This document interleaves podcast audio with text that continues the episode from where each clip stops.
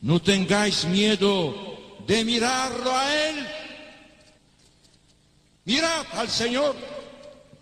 Vosotros tenéis sed de vida eterna.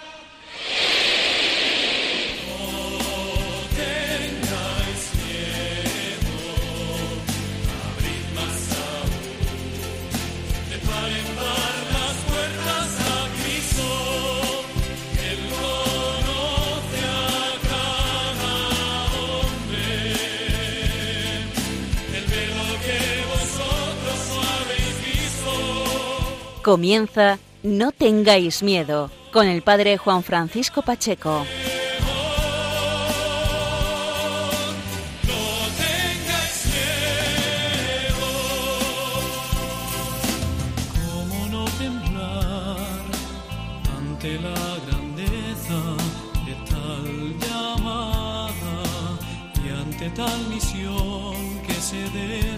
Buenas noches amigos de Radio María, bienvenidos a un nuevo programa en el cual nosotros desde estos micrófonos queremos emitir ese mensaje de esperanza, ese mensaje de confianza y ese mensaje en el cual desde aquí queremos transmitir que todo hemos de fundamentarlo en Jesucristo vivo y resucitado, en Jesús en el al cual repetimos en ti confío.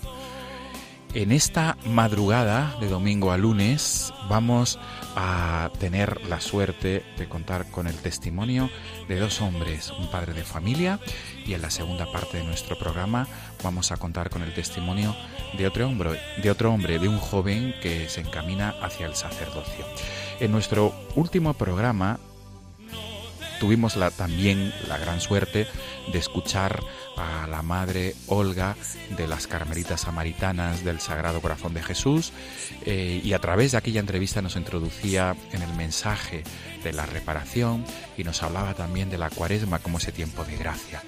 En este programa que se emitió en la madrugada del domingo 26 al 27 de febrero ya pudimos, ¿no? Pudimos hablar y pudimos introducir este tiempo de gracia, que es el tiempo de la cuaresma que estamos viviendo desde el pasado día 1 de marzo. Comenzamos este programa, como no podía ser de otra manera, mencionando a nuestro querido Papa Francisco, el cual nos habla de la cuaresma de esta manera. La cuaresma es el tiempo propicio para renovarse en el encuentro con Cristo vivo en su palabra en los sacramentos y en el prójimo. El Señor, que en los 40 días que pasó en el desierto venció los engaños del tentador, nos muestra el camino a seguir. Y prosigue Francisco, oremos unos por otros para que participando de la victoria de Cristo, sepamos abrir nuestras puertas a los débiles y a los pobres. Entonces viviremos y daremos un testimonio pleno de la alegría de la Pascua. Queridos amigos, comenzamos un nuevo programa en esta madrugada de 13 de marzo.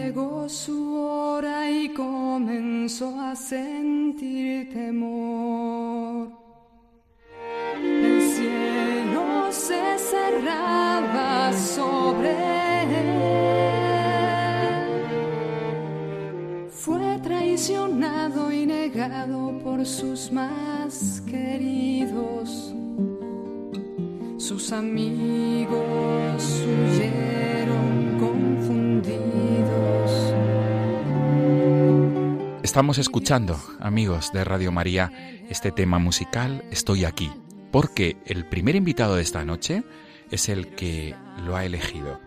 Tenemos al otro lado del teléfono a Alejandro Rodríguez, que es un joven padre de familia, eh, ingeniero, empresario, que nos quiere transmitir, nos va a transmitir a lo largo de la entrevista de esta noche ese testimonio de fe, de esperanza y sobre todo de mucha confianza en Jesucristo, siguiendo la pauta de lo que el mismo Papa Francisco nos ha invitado a realizar en esta cuaresma, que es orar unos por otros para participar de la victoria de Cristo y para que abramos las puertas a los que más sufren. Alejandro Rodríguez, buenas noches. buenas noches, padre.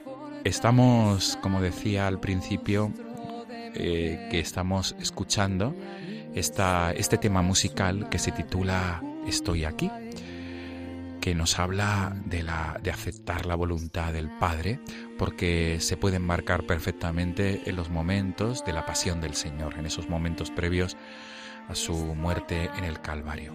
Antes de, de, escucharlo en profundidad, porque vamos a dejar unos segundos para que podamos degustar este tema, ¿por qué has elegido, Alejandro, este tema titulado Estoy aquí? Pues precisamente por, por aceptar la voluntad del, Señor. Em, un día saliendo de misa lo puse, realmente uno va buscando sus músicas, las que recuerda y reconoce, pero me salió esta, la tenía en un CD, y antes de pasar le dije, bueno, pues ya salido, voy a oír. Y cuando la oí, me encontré con, con nuestra Madre, la Virgen María, que realmente me estaba diciendo a mí que, bueno, que que no viene a quitarme la cruz que yo llevo, pero me da la fuerza para, para cargarla. Y, es así. Luego contaré, si tengo oportunidad, por qué llevo una cruz, o porque en mi, familia hay una cruz, y cómo aceptar la voluntad de Dios, la voluntad del Padre, pues nos ha hecho eh, que participando de esa cruz, pues podamos seguir adelante con mucha esperanza y mucha fe. Pero mm, en mi caso particular, que había tenido la Virgen María muy separada, porque cuando uno cree que tiene a Dios, pues lo tiene todo y, es un necio, pues después de un encuentro con ella, esta canción me, dio un fasca, como dicen ahora los jóvenes, y, fue para mí María quien ha estado siempre detrás de todo, todo lo que tenía que ver conmigo. Y ese es el motivo. Por tanto, Alejandro, este tema musical vamos a enmarcarlo mejor aún porque he dicho que se puede eh, situar en los momentos previos a la pasión y hay que subrayar, no, que es se puede enmarcar perfectamente en el momento de la propia pasión del Señor al pie de la cruz, cuando nuestra madre está diciendo, aquí estoy, ¿no? Aquí estoy. Pues Alejandro, mm, vamos, si te parece bien, a poder escucharlo de una manera más pausada y vamos a degustar, como he dicho antes, este tema musical titulado Aquí estoy. Con esa oración salió decidido a abrazar la cruz que llevaba el peso de la humanidad. Pidió a su padre nuevamente ayuda que no lo abandonara en su dolor. Y el Padre le envió la fortaleza con rostro de mujer. Y ahí estaba su madre junto a él. Estoy aquí.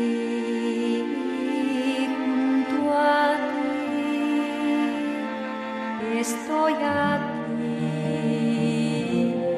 junto a ti. Alejandro, es una maravilla este tema, como hemos dicho al, principio. perfectamente es esa, esa misión ¿no? de nuestra Madre la Virgen María al pie de la cruz, aquí estoy. Alejandro, eh, ¿cómo podemos introducir tu vida? ¿Qué nos puedes contar de tu infancia, adolescencia, juventud y del momento ahora como empresario, como que, gestionas tu empresa y creo que alguna vinculada con el turismo o con las peregrinaciones. Iba a decir con el turismo religioso, pero corrijo con las peregrinaciones. Por favor. Mm, bueno, pues venga, voy a empezar contando un poco mi vida. Um, y además lo voy a hacer de una forma, pues, pues como yo creo que quiere el Señor que la cuente, con un testimonio eh, de mi propia conversión. Yo con ocho años hice la comunión como muchos niños, eh, recibí al, al cuerpo de Cristo, pero tardé 40 años en recibirlo por segunda vez, porque, bueno, pues mm, en mi familia, bueno, eh, no iban a misa mis padres y, bueno, pues yo a las misas dominicales pues nunca he ido hasta que me he casado, si alguna boda, algún bautizo. Entonces he estado muy alejado de la iglesia. Una vez me casé, pues sí que es cierto que mi mujer, sí que empezamos con ella a participar de la, de la vida parroquial. Con el primer hijo, pues empezamos también a iniciarnos en, la vida pastoral, en los primeros sacramentos de, los niños, en la, la comunión. Y bueno, pues eso hizo que yo me fuera acercando un poquito más. Pero ni, ni me confesaba ni, ni comulgaba. El caso es que recuerdo que una vez mi hijo me dijo, oye papá, el mayor, ¿por qué no te, por qué no comulgas? Y, y eso me, me dejó huella. La el segundo cuando me lo preguntó, pues también. Y antes de que la tercera me lo volviera a preguntar cuando iba a hacer la comunión, unos años antes, empecé a, a comulgar, pero realmente sin saber qué hacía y por supuesto sin estar eh, en gracia. Esa vida pues la he ido llevando y hasta que, bueno, pues en el 2010 a mi mujer le diagnosticaron una enfermedad muy grave, una enfermedad que no tiene cura, degenerativa del sistema nervioso. Y esa enfermedad, pues lo que va haciendo es paralizar todo, todo el cuerpo, se llama ELA, esclerosis lateral amiotrófica. Al final nos dijeron los médicos que la esperanza de vida son solo tres años y que durante ese tiempo pues mi mujer se quedaría completamente inmóvil, primero las piernas a lo mejor, las manos, empezaría a tener dificultades para respirar y al final pues se moriría por, por asfixia, seguramente atragantada. Eh, pues eh, las primeras semanas fueron muy duras, pero fue increíble cómo mi mujer eh, aceptó la voluntad de, Dios. Es más, agradeció que poder abrazar la cruz de, Cristo y se abandonó por completo a esa a su, voluntad. Convivir con una persona así, pues realmente te abre los ojos de la fe y poco a poco te lo ves todo de, otra forma. El caso es que hace unos pocos años eh, tuve que, que ver que, que, comulgar no estaba bien si yo no me confesaba y entonces pues pues dejé de hacerlo, pero yo ya me había acercado suficiente y veía a Jesús en los sagrarios, le veía las oraciones y estaba realmente abatido y triste. Pero bueno, pues tenía esa, cosa de la confesión que no, era capaz de vencerla, pero sí la había reconocido y no era digno de en mi, en mi cuerpo, en mi casa. Al final lo que, lo que sucedió es que mi mujer rezó muchísimo, le rezó a la Virgen y le pedía que yo me acercara y pudiera confesarme, que venciera ese, ese miedo. Y entonces, bueno, pues así ocurrió. El 5 de febrero de, de 2016, o sea, hace muy poquito, hace un año muy poco, pues era viernes, primer viernes de mes. Nosotros solemos ir a, la adoración que da el, el cardenal, el obispo don Carlos, eh, a los jóvenes. Y estando allí, sentado o de rodillas, mejor dicho, porque ya había empezado la adoración, en, en la nave donde está la, la Virgen de la Mudena, de, a espalda, yo tenía a espalda la Virgen de la Mudena, pues sin saber cómo me, me levanté inexplicablemente y me puse a caminar saltando por encima de todos los jóvenes porque había muchísimos hacia un confesor. Al momento estaba sentado delante de un confesor al que le dije que hacía 40 años que no me confesaba y, bueno, pues lo solté todo, claro. El caso es que al final el, el sacerdote me dijo que, que ese día en el cielo había una gran fiesta por mí, que, iba a ser impresionante las bendiciones que iban a caer del cielo, los regalos, que, que Dios había recuperado a, un, a una oveja perdida, a su hijo amado. Y, y bueno, me dijo, no te olvides nunca dejando de este día, 5 de febrero, festividad de Santa Águeda. Y el caso es que me quedé sin palabras porque mi mujer se llama Águeda. y, después de, de, siete años, pues aún puede caminar, aún con dificultad. Eh, la mano derecha la ha perdido, pero puede respirar, puede reír y por las noches incluso pues nos damos todavía la mano, la mano izquierda, que es la que puede cogerme la mano y rezamos juntos. Entonces pues pues para mí ese es un poco a partir de ese momento eh, mi testimonio de, de conversión, sin duda, de muchísima esperanza, de ver que, que Dios está y que, y que en mi caso, encima, gracias a, a la enfermedad de mi mujer, pues me ha recuperado, ¿no? Ha querido que, que yo participe de su reino. Y bueno, ese es un poco Es- Ese es un poquito los prolegómenos de, de, de- de esta entrevista. Bueno, mejor dicho, los prolegómenos del testimonio que, que estás mm, transmitiendo en esta madrugada. Alejandro, eh, antes no lo hemos dicho, no lo hemos matizado, aunque tú lo has dejado entrever. Sois, eh, la fa- tu familia, los Rodríguez, vivís en Madrid, Sí, en las Rozas, en, en las Rozas de Madrid. en Las Rozas, y, y has hablado de, tienes familia. ¿Cuántos hijos? Tengo tres hijos. Tengo tres, eh, el mayor, que se llama Miguel, que tiene 20 años, el mediano, Gabriel, que tiene 17, y la pequeña, Alejandra, que tiene 13 ahora mismo. Pues para los tres un saludo muy cordial y un abrazo. Y por supuesto para Águeda, si nos está escuchando, que espero que sí, pues un saludo y un abrazo muy afectuoso, Águeda.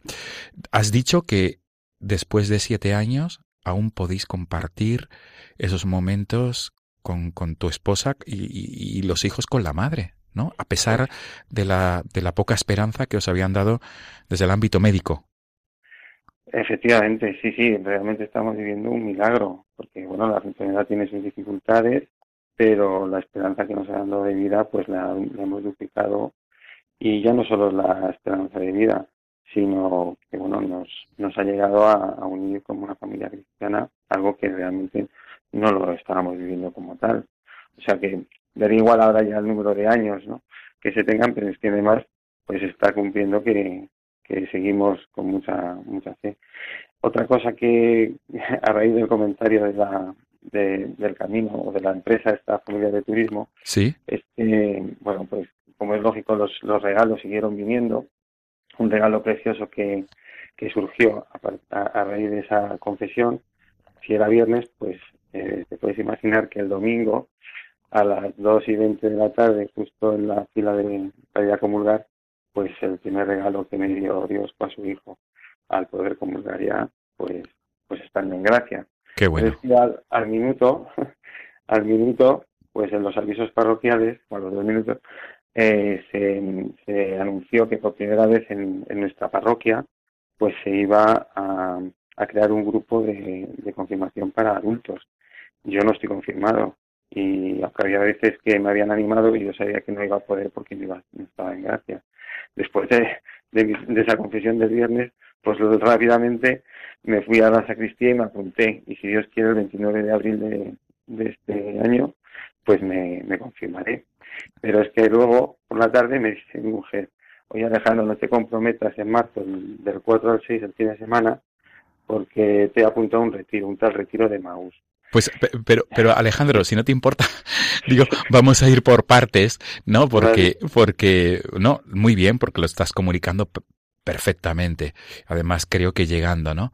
Llegando y calando, que es lo que realmente interesa de estas entrevistas. Entonces, Alejandro, vas a recibir el sacramento de la confirmación en esta próxima Pascua de 2017, en el tiempo pascual, mejor dicho. Sí. Y has, ya has eh, introducido esta palabra, el retiro de Maús.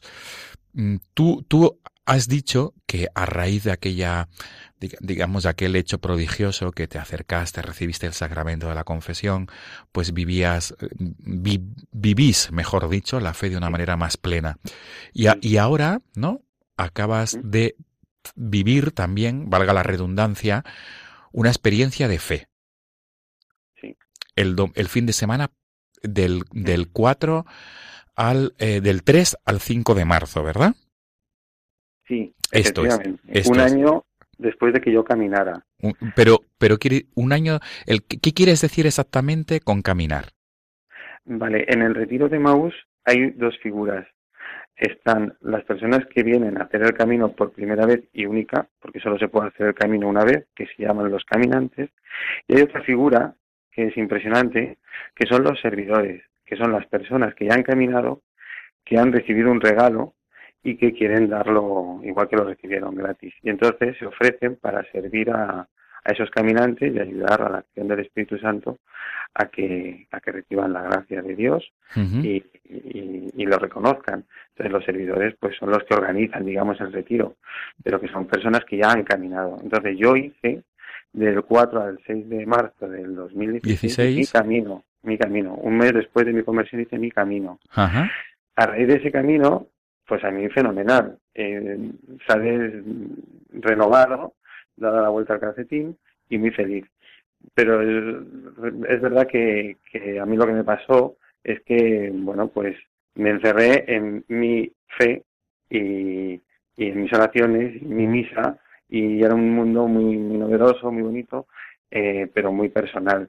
Hasta que otra vez la Virgen María me dio un zasca, o Jesús, no sé, o el Espíritu Santo que andaba por ahí, ¿Sí? y eh, recibí la llamada, digamos, a servir. Eh, y entonces, a partir de ahí, yo he servido ya en varios retiros para poder humildemente y, y, y como uno pueda, pues llevar a otros caminantes el Espíritu Santo y la gracia. Genial. Genial.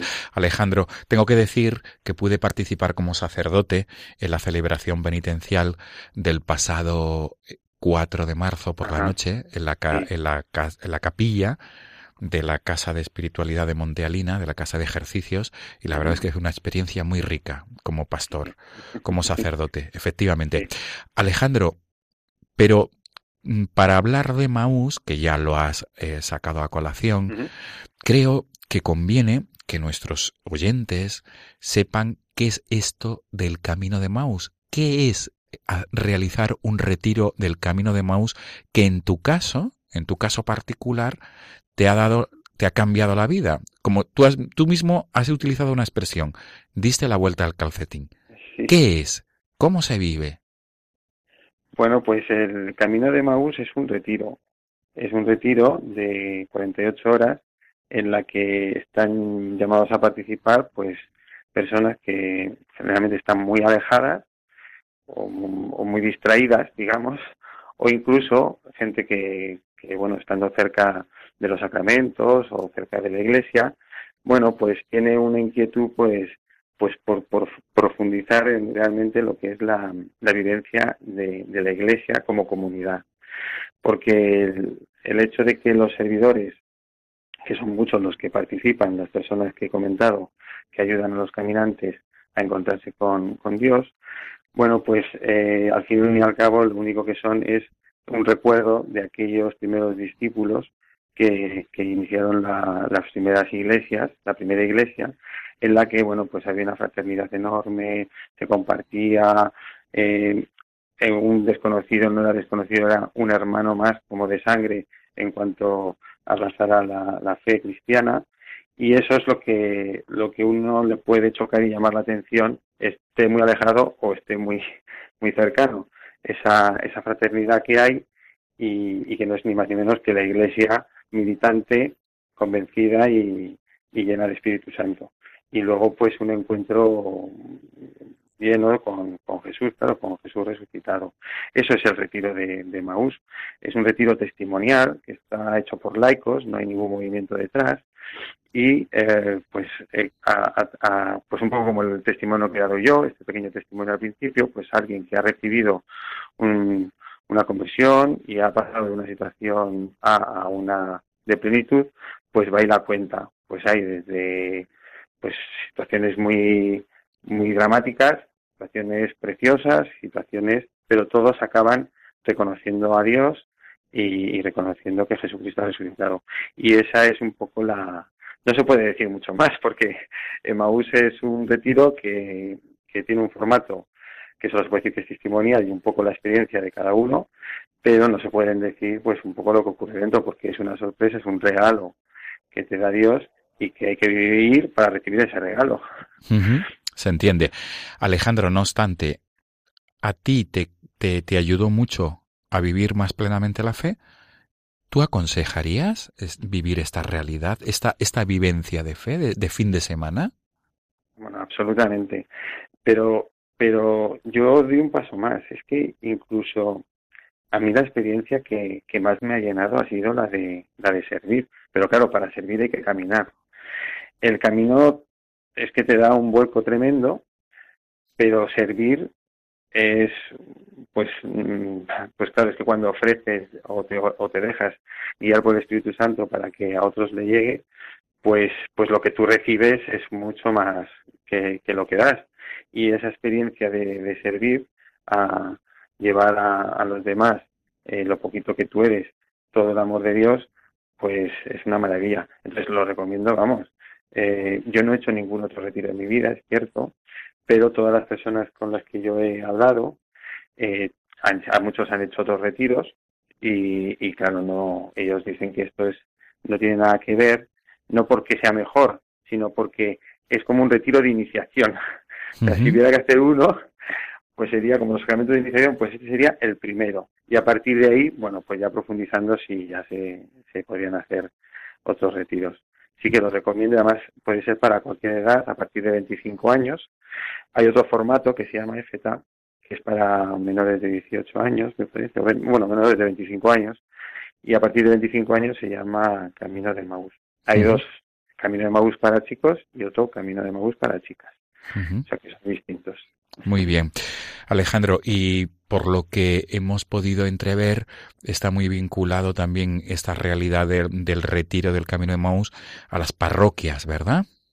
Siempre hay una parroquia detrás, aunque esté organizado por laicos, siempre hay una parroquia de, detrás y, no cualquier parroquia. Quiere decir que, los enviados, los seguidores que van enviados son de esa parroquia o, o, de otras parroquias, pero, pero van enviados por la parroquia y de hecho hay una cosa muy bonita y es que eh, los que están sirviendo están dentro de la casa de retiros ayudando a los caminantes, pero la parroquia está rezando eh, las 24 horas del día, por la noche, por la mañana, para que los frutos de ese retiro pues lleguen a los caminantes. A mí me emociona mucho, siempre que lo digo, porque a mí cuando hice el retiro de Maús, cuando me dijeron que, que por la noche a las 2, a las 3, a las 5 de la mañana iba a haber como 20 o 30 personas rezando por mí, con nombres, con la lista, ¿Sí? pues pues es que me emociona, me sigue emocionando. Obviamente. Que y eso se, eso es en la, la parroquia que envía, digamos, a los servidores a ese encuentro, eh, es la que, la que está detrás. Y bueno, está muy bien organizado y no, no se empieza a haber como cinco o seis parroquias en Madrid, pero se van abriendo en, a lo largo de, de toda España, va habiendo más parroquias que lo van organizando. Mm. Muy bien. Ale, Alejandro, eh, yo quisiera no terminar sin volver a, a, tu realidad propia personal y familiar. Uh -huh. Nos has introducido el cambio de tu vida, nos has hablado del acontecimiento de aquel 5 de febrero, nos has hablado de la situación familiar a raíz de la enfermedad de tu esposa y, mm, en cierta manera, nos, está, nos, nos estás hablando de la esperanza y de la confianza en Jesucristo. Nos estás recordando esa frase que se puede leer, rezar a los pies de la imagen de Jesús de la Divina Misericordia, Jesús en ti confío. Alejandro, pensando sobre todo en las personas que durante esta noche, esta madrugada, estén sufriendo o viviendo una dificultad parecida a la que vosotros estáis viviendo con, con Águeda, con tu esposa, con la madre de tus tres hijos, ¿qué transmites? ¿Qué les dirías? Bueno, pues, pues lo voy a hacer contando otra pequeña historia, otro pequeño encuentro, y, yo creo que va a ser más bonito. Después de, de, que a mi mujer le diagnosticaron la enfermedad y de aceptarla, pues se te ocurre que si en, un, en seis meses no va a poder andar, ¿qué quieres hacer? Con niños tan pequeños, la pequeña tenía seis años. Pues me puse y dije, pues una cosa que queríamos hacer era el camino de, de Santiago. Y entonces me puse a organizarlo pues para hacerlo y teníamos que ir todos, porque no ibas, eh, no podía ser de otra forma. Eran niños pequeños, pero había que hacerlo. Entonces, pues se unió a ese proyecto de, de querer hacerlo en, en, junio del 2000, en julio del 2010, que además era el año santo. Nos pusimos, me puse a organizarlo y unos amigos íntimos con sus hijos dijeron, pues nosotros os acompañamos. Y unos cuñados también con sus hijas y mi suegro también. Total, que hicimos sin querer un formato de, Camino de Santiago en familia. Pues eso es un regalo de Dios, porque yo en ese camino me encontré con Jesús. Iba caminando, llevando a cuestas a, a mi hija, en una sillita improvisada y se acercó un peregrino, iba sudando tremendamente, y se acercó un peregrino eh, muy machacado, muy moreno, con calcetines llenos de polvo, con sandalias, y se acercó y me dijo, perdona, perdona, ¿me dejas que te lleve a tu hija hasta, hasta arriba de esta cuesta? Yo me quedé, ¿cómo? Sí, es que me harías, me harías, eh, me harías un gran favor a mí si me permitieras que aliviara tu carga. Yo años después descubrí que, que eso había sido un encuentro de Jesús, ahí no lo, no lo entendí. Y es que Jesús no solo se encontró conmigo para, para aliviarme mi carga, que es verdad, que es esa cruz que, bueno, pues la enfermedad siempre, siempre asoma, pero es que además me dio herramientas porque, y me dio esperanza, porque gracias a ese, a ese camino, primer camino, pues eh, hice una empresa con esta familia que nos acompañó, con este amigo mío, que se llama Camino en Familia, y que después de la crisis económica también, pues a mí me ha ayudado a, en la economía familiar, no solo eso, sino que, que ayuda a mis hijos, que hacen de monitores, que me da tiempo para estar con mi mujer, ya no tengo que estar viajando, ha hecho que yo pueda ser el cuidador de mi mujer, eh, que nos hace que, que, nos tengamos un encuentro con familias maravillosas todos los años, aunque ya son muchos caminos y ya no podemos ir a todos, pero hemos encontrado a excelentes amigos que se han acercado a nosotros, hemos podido hacer proyectos para caminar por los que no pueden, para llevar a, a, los niños que puedan caminar por, por otras personas que están enfermas de él y que no pueden caminar y caminan por ellos, uh -huh. proyectos solidarios, en fin, que, que si uno lo mira, son realmente regalos, aquel, aquellos regalos que va dando Jesús, eh, dando Dios, te los va dejando y, y, bueno, solo hay que tener un poco de perspectiva para verlos y, a, y, eso es lo que a mí me da esperanza, que veo realmente la acción de Dios en muchísimos detalles y que veo que no estamos en modo alguno abandonados, que va, todo lo contrario, queridos, abrazados y, y acompañados en todo momento. Y eso es lo que a mí me da la esperanza. Por eso yo animaría a que en lo peor que uno pueda ver, pues es que si mira un poco con otros ojos alrededor, pues seguro que, que va a haber esperanza en otras personas, en otras situaciones. Pues es un poco lo que siempre se dice, que, que las desgracias pues luego vienen, vienen acompañadas, uno creía que era una desgracia y luego es gracias a esa desgracia donde te encuentras con el Señor, como ha sido en nuestra en nuestro caso. Muy bien. Alejandro Rodríguez, qué maravilla. Estamos ya escuchando de fondo el tema que tú has elegido para introducir y concluir esta entrevista, esta primera parte del programa de esta madrugada. El tema se llama Estoy aquí. Alejandro Rodríguez, vecino de Las Rozas en Madrid, esposo de Águeda. Reincidimos en el mensaje de antes. Un saludo muy especial para ella y un abrazo y padre de familia, de tres hijos, de tres jóvenes, empresario y sobre todo un hombre que ha vivido la fe de una manera especial, pero en los últimos años de una manera que, que es ejemplar. Vamos a dejarlo así. Y por tanto, desde aquí, desde los micrófonos de Radio María, un abrazo para todos, para ti nuestra oración, nuestro apoyo y gracias por este testimonio de fe, Alejandro. Este, este testimonio de fe y de esperanza en esta madrugada, en esta madrugada de 13 de marzo, en este tiempo de cuaresma, que es un tiempo de esperanza. Mil gracias, Alejandro. Gracias, gracias a vosotros. Y hasta pronto, si Dios quiere. Si Dios quiere. Buenas noches. Buenas noches. Su voluntad con esa oración salió decidido a abrazar la cruz. Están escuchando No tengáis miedo con el padre Juan Francisco Pacheco. De la humanidad. Amigos de Radio María, continuamos nuestro programa de esta madrugada de 12 a 13 de marzo. Próximamente el próximo domingo, Dios mediante, vamos a celebrar, mejor dicho, el próximo fin de semana, vamos a celebrar la campaña del seminario en todas las, en la mayoría de las diócesis de España. La fiesta de San José, litúrgicamente, la podremos celebrar el lunes 20 de marzo.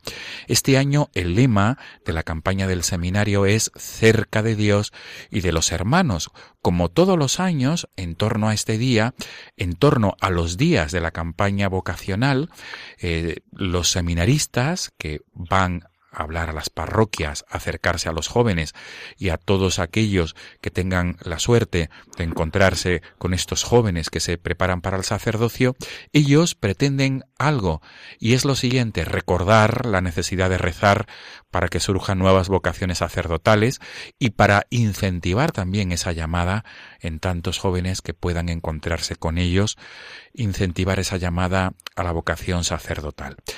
Esta noche, en esta madrugada, no podía ser de otra manera. Antes de esta campaña del seminario, queremos que en el programa de esta madrugada un seminarista nos hable, nos dé su testimonio de esperanza y de confianza. Tenemos al otro lado del teléfono a Óscar Torres, que es un joven toledano de Toledo ciudad, de 22 años, que se encuentra estudiando en el Seminario Mayor de San Ildefonso, de la Archidiócesis Primada. Buenas noches, Óscar. Muy buenas noches. Gracias por estar ahí, acompañándonos y por ofrecernos tu tiempo. Como te habrás advertido, estamos escuchando de fondo ese tema que tú has escogido, de John Fick, Corazón de Misericordia. Y la primera pregunta que corresponde es ¿por qué? ¿Por qué este tema, Óscar? Bueno, este tema porque realmente cuando yo cuento mi vocación o cuento un poco cómo, cómo entré al seminario y por qué quiero ser sacerdote, pues siempre yo lo cuento como una historia de misericordia que ha tenido Dios conmigo, porque así lo vivo y, y así además quiero vivir también cuando yo sea sacerdote, pues tener ese mismo corazón pues, con, los demás, con los que yo tenga a mi cargo, con mis ovejas, vamos. Sí, con tus futuras ovejas, efectivamente. Pues, Oscar, antes de seguir con la entrevista, con este diálogo, eh, vamos a, escuchar este tema Corazón de Misericordia de John Fick. Vamos a escucharlo durante unos segundos.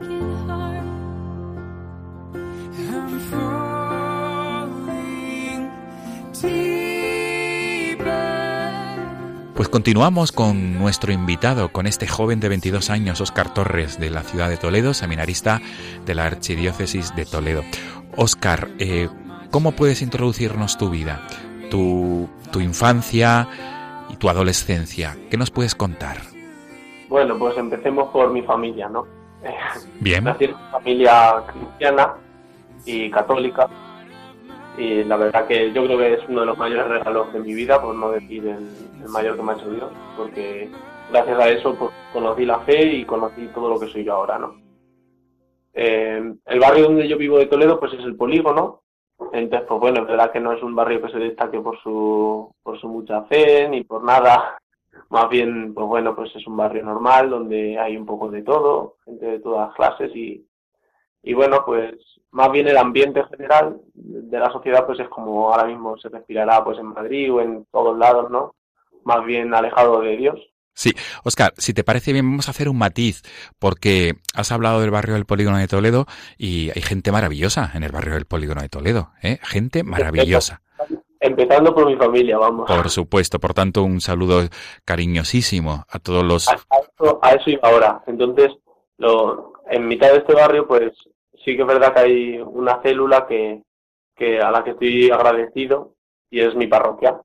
Y gracias a mi parroquia, pues yo he podido vivir la fe en sentido práctico hablando, ¿no? O sea, en mi parroquia se convierte, las parroquias allí en la ciudad pues se convierten como en pequeños pueblos, ¿no? Donde nos conocemos todos, donde nos queremos todos. Yo soy de la parroquia de Santa María de Benquerencia. un saludo a todos ellos. Pues un saludo, un saludo. Vamos a hacer un saludo cariñoso y cordial a la parroquia de Santa María de Benquerencia y a su párroco, que lo, que lo puedes mencionar. Oscar, te invito a ello. Don Alfonso Ramírez. Pues un abrazo a, a don Alfonso Ramírez. Muy bien, Oscar. Y, bueno, pues mi parroquia la verdad que me han criado también ellos. O sea, ha sido como una segunda familia donde ellos me han criado desde que soy pequeño. Desde que estoy en la parroquia pues han pasado tres párrocos, ¿no? Que yo recuerde, había otro antes, pero que yo recuerde son tres. Ahora mismo vamos por, vamos por el cuarto de la parroquia, el tercero que yo he vivido. Y, y la verdad que se convirtió en una familia. Y allí fue donde empecé a conocer un poco más, ¿no? Yo recuerdo que desde pequeño eh, en catequesis me enseñaban mis curas y mis catequistas eh, que yo con el Señor pues podía hablar, como si hablase con un amigo. y bueno, pues yo me lo creía y todavía me lo creo, ¿no? Y, y yo recuerdo ir a la capilla y contarle mis cosas y, y bueno, pues sentí que él me estaba escuchando. Cuando mi familia y yo hicimos un viaje a, a Lourdes, yo tenía 8 o 9 años, pues mi madre me pidió que rezase con ella. Delante de la, no sé si ha estado usted en, en Lourdes, pero, pero delante de la gruta, pues hay unos bancos con, Sí. pues, pues a rezar allí. Sí, y, y- y perdona otra vez el que te interrumpa, y nuestros oyentes, muchos oyentes de Radio María, sabrán perfectamente cómo es la Gruta de Lourdes y cómo es ese entorno que tú estás describiendo. Sí, adelante, Oscar. Sí, simplemente mi madre me pidió que me pusiese a rezar con él, con ella. Y bueno, pues yo recé como me habían enseñado. Y efectivamente me levanté del, del, banco de- con otra idea en la cabeza. Yo desde ese momento quería ser sacerdote. No es algo mágico, no es algo, mm, bueno, un poco raro sí lo entiendo, pero, pero no es algo mágico. Simplemente es que realmente mm, yo hablaba con, con la Virgen, yo hablaba con el Señor y sé que ellos me escuchaban y, y que ellos siguen hablando, ¿no? Y ellos también me hablaban. Y, y me levanté del banco pues con, con ese pensamiento de querer ser sacerdote. Y ahí es donde empieza mi vocación. Cuando yo tenía 9 8 años, no, no sabía lo que era ser un sacerdote, no lo sabía. Yo simplemente había visto los curas de mi parroquia, tal, yo conocía lo que era el, seminario menor de Toledo, pero tampoco se me había ocurrido entrar.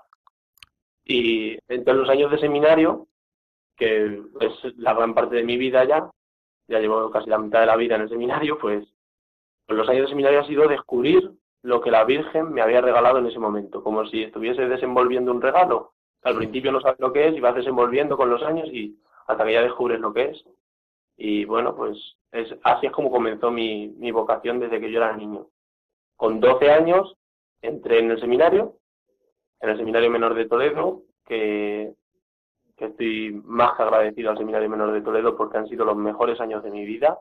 No he tenido yo unos años tan felices, tan, tan familiares, tan, tan bonitos, tan bonitos.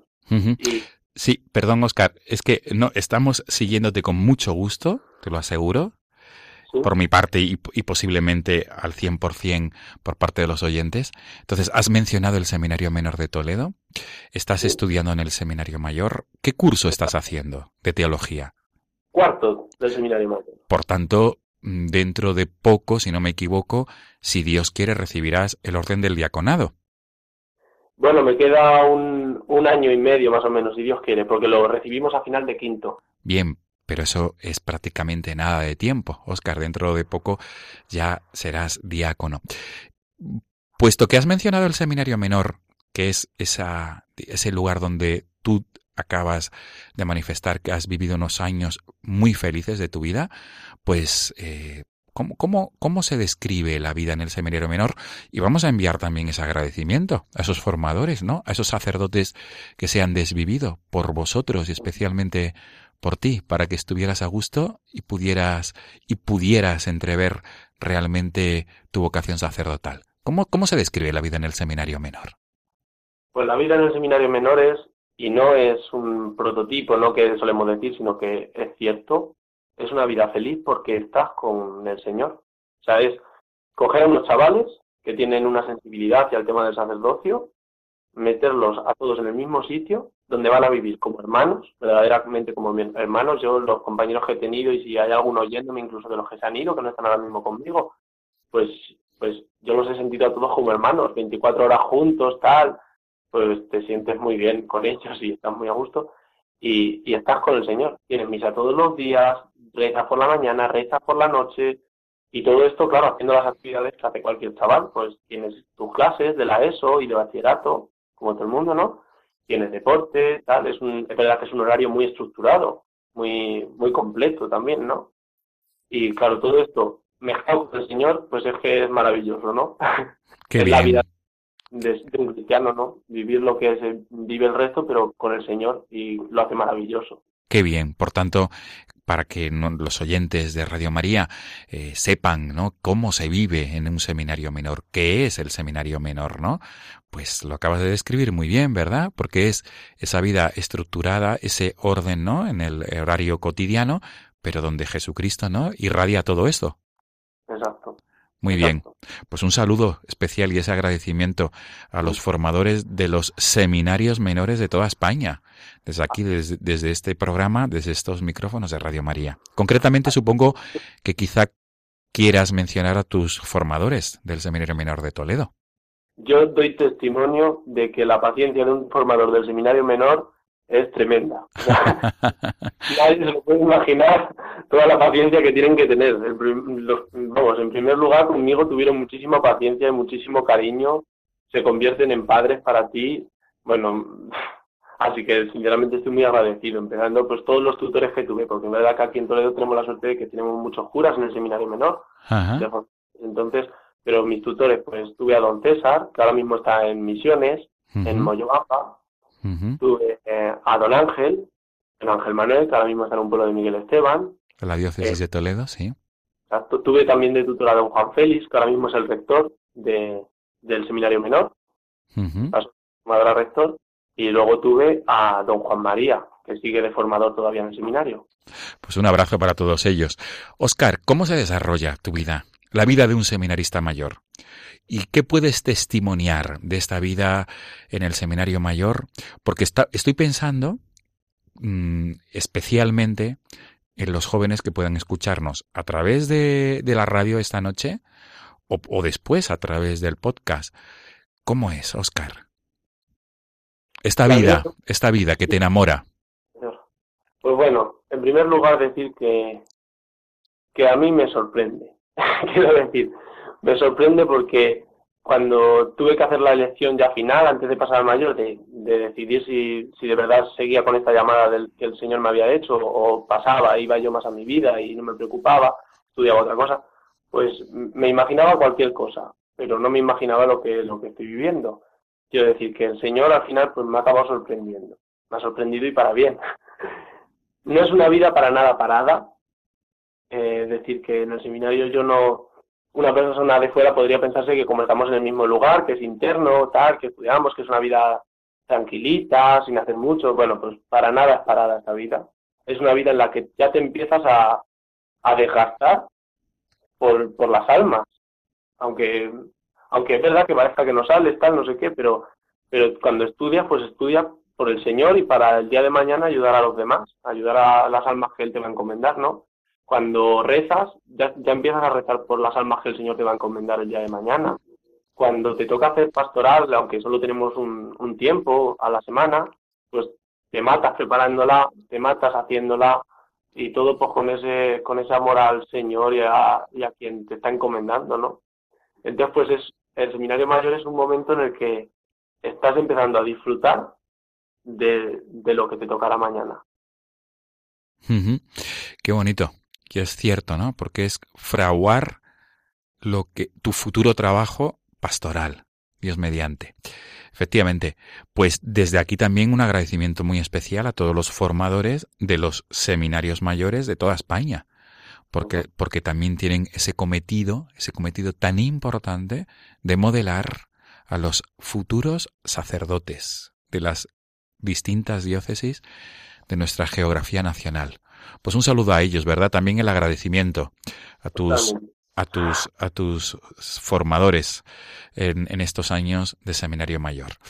Oscar, mm, quisiera terminar estos minutos en los cuales estamos disfrutando, pues que te dirigieras, te pido por favor que a raíz de esta experiencia de misericordia que tú has vivido y por la cual has elegido ese tema corazón de misericordia, quisiera pedirte que aquellas personas que nos estén escuchando esta noche y posteriormente, después, a través del podcast, que les puedas transmitir ese mensaje de, de esperanza que tú viviste, has vivido y sigues viviendo.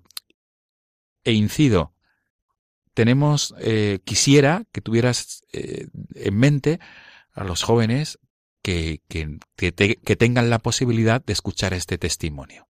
Adelante, Oscar, por favor. Sí. Bueno, tendría que empezar diciendo eso, que mi vida, como has dicho tú bien, pues ha sido un acto de misericordia. ¿A qué me refiero? Pues que efectivamente donde parecía que no podían salir vocaciones, han salido.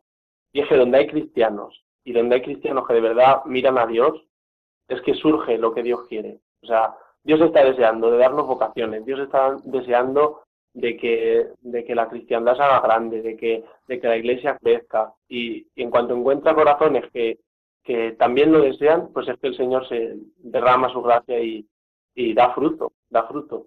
Muchas veces, pues cuando aquí en el seminario, cuando a veces nos podemos hablar, a veces parece como que nos ponemos demasiado negativos acerca del mundo, porque a veces la situación pues parece un poco tensa, ¿no?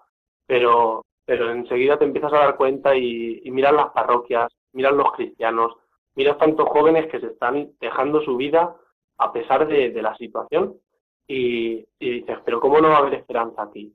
Si Dios, viendo un corazón así, ¿cómo no va a salvar fruto? Y, gracias a Dios, pues estamos en la iglesia lleno de estos corazones, llenos.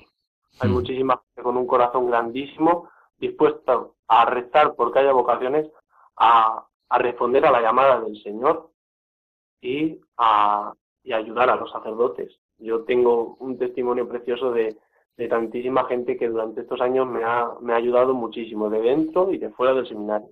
Desde mi parroquia, gente apoyándome. Cuando recibí el rito de admisión, la verdad que fue, fue maravilloso ver el apoyo de tanta gente que se me acercaba después en mi parroquia diciéndome que sepas que aunque no pude estar en la misa, pues estuve rezando por ti, porque me parece que este es un paso muy importante. Qué bueno, qué bueno. Oscar, y los que estén escuchando este, esta entrevista, este testimonio personal por ti, ¿qué pueden hacer por las vocaciones? Pues lo primero es que, para que entiendan un poco, para mí, quien más ayuda a la hora de conseguir vocaciones es aquella viejecita que está en un pueblo perdido y no tiene sacerdote. Y desde esa necesidad que empieza a sentir, reza por las vocaciones. Para mí, esa viejecita es la que más está haciendo hoy en día por las vocaciones. Entonces, todo lo que se parezca a eso, todo lo que se parezca a ver lo necesario que son los sacerdotes y a rezar intensamente desde esa necesidad, pues es lo más importante que se puede hacer. Y a los jóvenes, pues, qué decirles, que sean generosos, que, que yo me creía que esto era mucho, pero es que es más. Claro. Desde luego que en tu caso particular ha tenido mucho que ver la intercesión de nuestra Madre del Cielo, la figura de la Virgen de Lourdes. Sin duda, sin duda. O sea, eh, no solamente en el momento de la llamada, que, claramente se lo debo a ella, ¿no? Pero, pero en cada momento y en cada pasito que he ido dando, en cada decisión que he ido tomando, porque esto es una llamada, pues al final todos los días tienes que decir que sí, no vale con que lo digas una vez para siempre, sino es todos los días. Y, y ella siempre ha estado allí, siempre. Qué hermoso.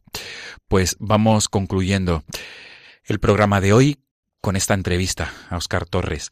Estamos ya escuchando eh, el tema que tú has escogido, el de John Fick, Corazón de Misericordia. Oscar, mil gracias por este testimonio de fe, de esperanza y sobre todo mil gracias por tu vocación y tu testimonio de, de seminarista, de futuro sacerdote. Desde aquí nuestro ánimo, nuestro apoyo y un abrazo muy grande a ti y a todos los seminaristas de toda España que se encaminan hacia ese paso, ¿no? Que culminante que es recibir el sacramento del orden sacerdotal. No sé si quieres eh, decir algo más, si quieres aprovechar para enviar algún mensaje concreto.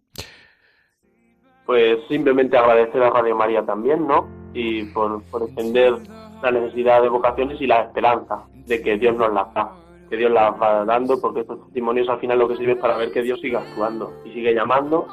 Y, y nada, a todo el mundo que no tengan miedo, porque es la palabra más repetida por el Señor en el Evangelio. No tengáis miedo. Desde luego. Y por eso este programa se llama así, No tengáis miedo, parafraseando a nuestro querido Papa San Juan Pablo II.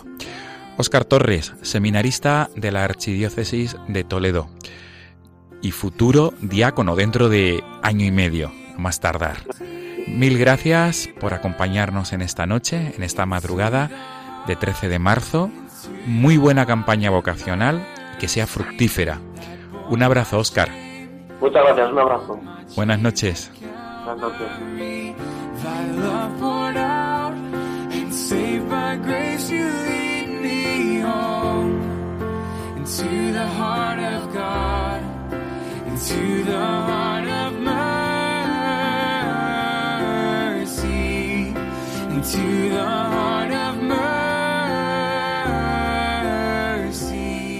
Amigos de Radio María, hasta aquí el programa de esta madrugada. Nos volvemos a encontrar, Dios mediante, en 15 días. Nos volveremos a encontrar en la madrugada del domingo 26 al lunes 27 de marzo. Para todos aquellos que quieran ponerse en contacto con este programa para realizar alguna cualquier duda, pregunta, sugerencia, tenemos un correo electrónico que cuya cuenta es la siguiente: no tengáis miedo arroba radiomaria.es. Repito, no tengáis miedo, todo seguido y en minúscula arroba radiomaria.es. Buenas noches, hasta dentro de 15 días, si Dios quiere.